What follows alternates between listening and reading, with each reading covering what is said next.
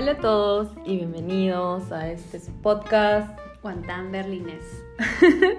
bueno, como ya oyeron, tengo una invitada el día de hoy y es una amiga que quiero mucho y también tiene... ¿Cuánto tiempo tienes aquí? Un año y 22 días. Un año y 22 días, lo tiene bien contado.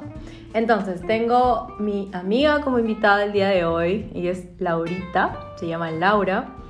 Y como siempre les digo, pues vayan por su tacita de té, su tacita de café, sus chips, pónganse a hacer algo productivo o no, o solo pónganse cómodos y vamos a empezar.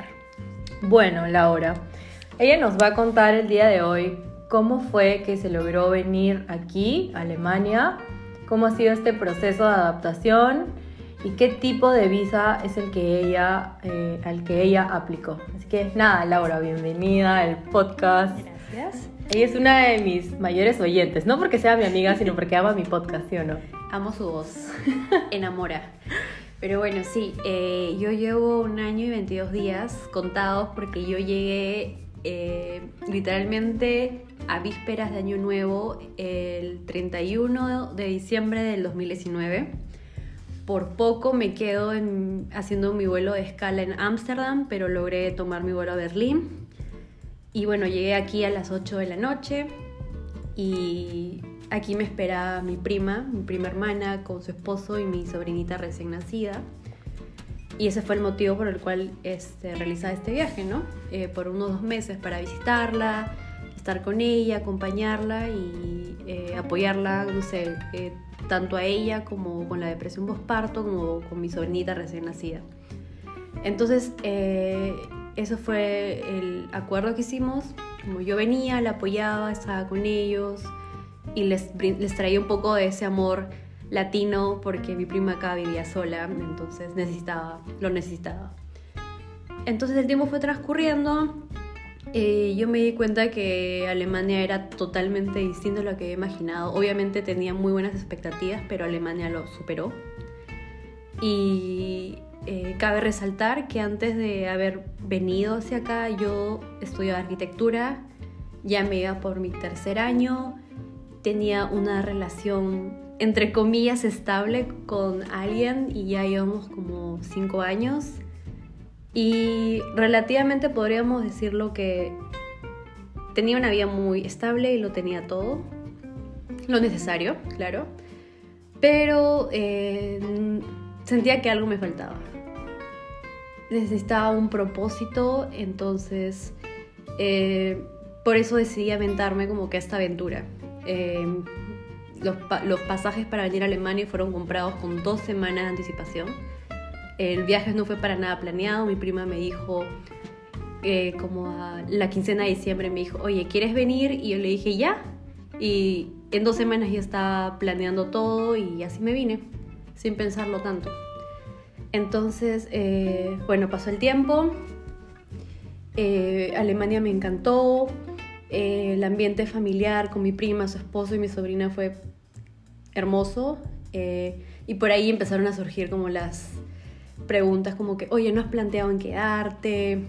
Eh, o seguir tus estudios aquí, mira que nosotros podemos apoyarte en lo que se pueda. Eh, tú solo dinos. Entonces esta pregunta estuvo rondando en mi cabeza, como qué podría hacer, ¿no? Entonces, bueno, seguí paseando, conociendo más Alemania, conociendo personas también muy interesante. Ya tendremos oportunidad de ahondar más en ese tema. Eh, también con dates, claro. Eh, pero el tiempo ya se acababa. Yo tenía que regresar a la, en la quincena de marzo.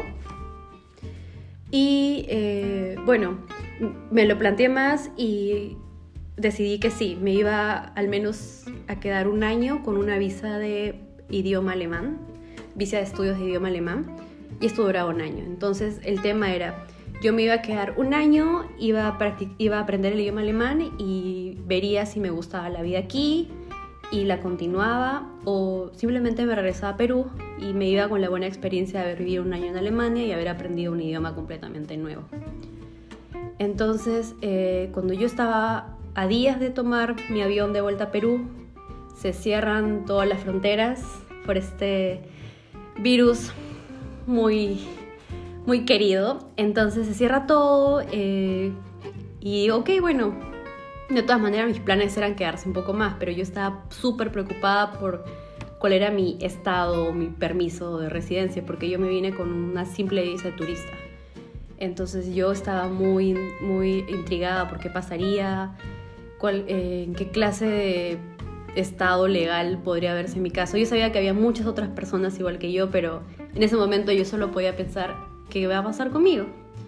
Entonces el tiempo empezó a pasar, empecé a recibir correos electrónicos de eh, la embajada peruana aquí diciéndome eh, que tal día salía un vuelo humanitario, pero tenía que ir a Holanda y de ahí eh, esperar a que salga el vuelo y luego regresar a Perú. Pero yo la verdad no estaba muy convencida. Yo sabía que no quería dejar Alemania, así supiera que luego volvería para mi visa de estudios, porque mm, no quería alejarme del sueño de querer vivir acá o quedarme más tiempo. Entonces no tomé los vuelos, no tomé los vuelos, me seguí quedando, gracias a Dios contaba con apoyo económico eh, y también vivienda. Entonces eh, me seguí quedando y cuando por fin pude obtener una cita con la oficina de migraciones para ver qué iba a suceder con mi permiso de residencia, eh, me tocó una persona maravillosa que supo entender mi caso porque previo a esto envié muchísimos correos con todos los documentos necesarios para que ellos vean que, que ya tenía todos mis papeles en regla para poder aplicar a, la, a este otro permiso de residencia de eh, estudios alemanes estando en Alemania sin, necesidad de tener que volver a Perú y aplicar desde allá. Y por suerte eh, me lo dieron, me dieron ese permiso de residencia y con eso ya se me haría mucho más fácil eh, cambiarlo en el futuro. Aunque, claro, todos sabemos, o bueno, los, que las personas que saben ese tema, que cambiar de visa de estudios a otro tipo de visa es complicado, más no imposible. Lo que sí es muy imposible y por suerte me sucedió a mí, creo que debido a la pandemia, fue haber cambiado mi visa de turista a otro tipo de visa, pero se logró. Ya tengo un permiso de residencia y, eh, y bueno, eh, con los planes a futuro, ¿no? Como ahora le comentaba a Ingrid. Eh, a la China, ¿quién es Ingrid? A la China. este, ahora planeo eh, seguir extendiendo mi permiso de residencia, pero con una visa de voluntariado. Un voluntariado por un año o un año y medio para ya mejorar mi alemán, porque ahora ya tengo un B2 y llegué aquí sin apenas decía hello y danke y eso era todo lo que sabía. Ahora estoy muy, muy orgullosa porque ya puedo, si bien sigo hablando como Tarzán, eh, puedo hacerme entender y estoy muy orgullosa de todo lo que he ido aprendiendo. Tengo que mejorar porque ya mis planes a, a futuro es continuar mi carrera de arquitectura en las universidades aquí. Entonces, eh, como quiero mejorarlo, estoy aplicando a, a otro permiso de residencia que es un voluntariado. Y ahorita, o sea, de aquí, desde que llegaste hasta el día de hoy, ¿cómo, cómo te sientes? O sea, ¿sientes que has progresado? Porque obviamente ya puedes hablar mejor el idioma, te puedes desenvolver, pues... Porque es difícil, ¿no? O sea, tú y yo hemos estado en el, creo, a la, la par, creo que tú un poco más adelantada, pero bueno, yo la conocí a Laura pues en una cena, toda chiquitita, porque ella tiene solo 22 años, ¿no? Tres. Ah, 23, perdón. hemos pasado su cumpleaños juntos y digo 22. la china, qué mala amiga es. Bueno. Y pues es chiquita, yo la veo súper jovencita y le digo que tiene muchas cosas por hacer en adelante, que poco a poco, paso a paso, ella y yo pues no somos de las amigas que hablamos todos los días, todo el día, pero pues nos escribimos y a veces yo le doy consejos de alguien adulto mayor, no mentira.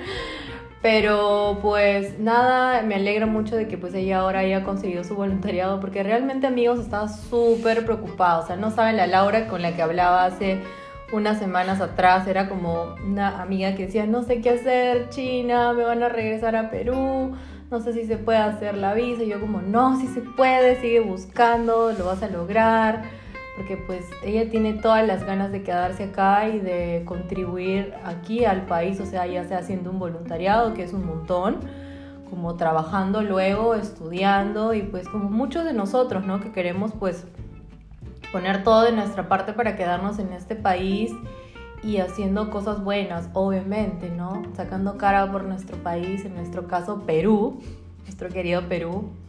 Y pues nada, chicos, eh, es una historia más, una historia bonita porque en este caso ella vino con una visa de estudiante, ¿no? turismo. Ah, de turismo, perdón. Y ahora pues la, la va a cambiar y así ya vamos a ver cómo va avanzando la horita para el podcast se van a ir enterando de qué tal le va su voluntariado. Después le voy a molestar para grabar otro podcast. Igual tenemos que grabar otro podcast juntos, pero ese lo van a escuchar después. Queda pendiente. Queda pendiente ese podcast. Y nada, algo más que quieras tú agregar para agregar todos. que, no sé, si hay alguien que se está planteando dar este gran salto, que lo hagan, porque la verdad es que, como yo decía al principio, tenía todo relativamente estable, pero dentro mío sentía que algo me faltaba y sin pensarlo tanto, con dos semanas de anticipación, dije, ok, me voy por que dos, tres meses. Y vi las cosas desde otro punto, crecí y dije, no, aquí me tengo que quedar, aquí hay mucho por hacer. Y a pesar de que, no sé, ya tengo 23 y empezaría la universidad que a los 24, ya la edad para mí es algo que ha quedado completamente de lado porque sé que lo que estoy haciendo es, algo que no cualquier persona haría. Estoy aprendiendo un idioma completamente distinto, me estoy adaptando a otra cultura, voy a estudiar aquí en Alemania. Ya he contactado universidades que están dispuestas a abrirme las puertas una vez que, que el nivel alemán que te piden, que para arquitectura y una universidad es un C1. Entonces, eh, nada, anímense y que de todas maneras van a crecer como no se imaginan. Van a haber momentos donde se sientan chiquititas porque van a sentir que quizás están solas, pero una vez son momentos, son momentos pequeños y una vez que puedan sobrevivir a estos momentos se van a sentir las personas más las personas más grandes del mundo, así que láncense.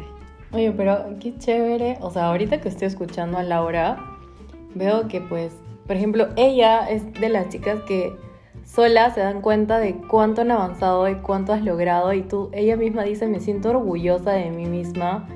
Y a veces a mí me ha pasado que pues para mí nunca es suficiente, es como, no, yo no hablo bien el alemán, no puedo hablar, o no me sale, no me siento segura, y tengo demasiados, em, ¿cómo se dice? No, no me doy mucho crédito, pero ahorita oyendo a Laura digo, wow, qué bonito que alguien diga, pues, he logrado, he hecho esto, he hecho el otro, y no, lo creas. De hecho, hay momentos donde estoy en mis clases online por el momento este, y veo que hay compañeros en mi escuela alemán que se sabe más vocabulario, se expresa mejor.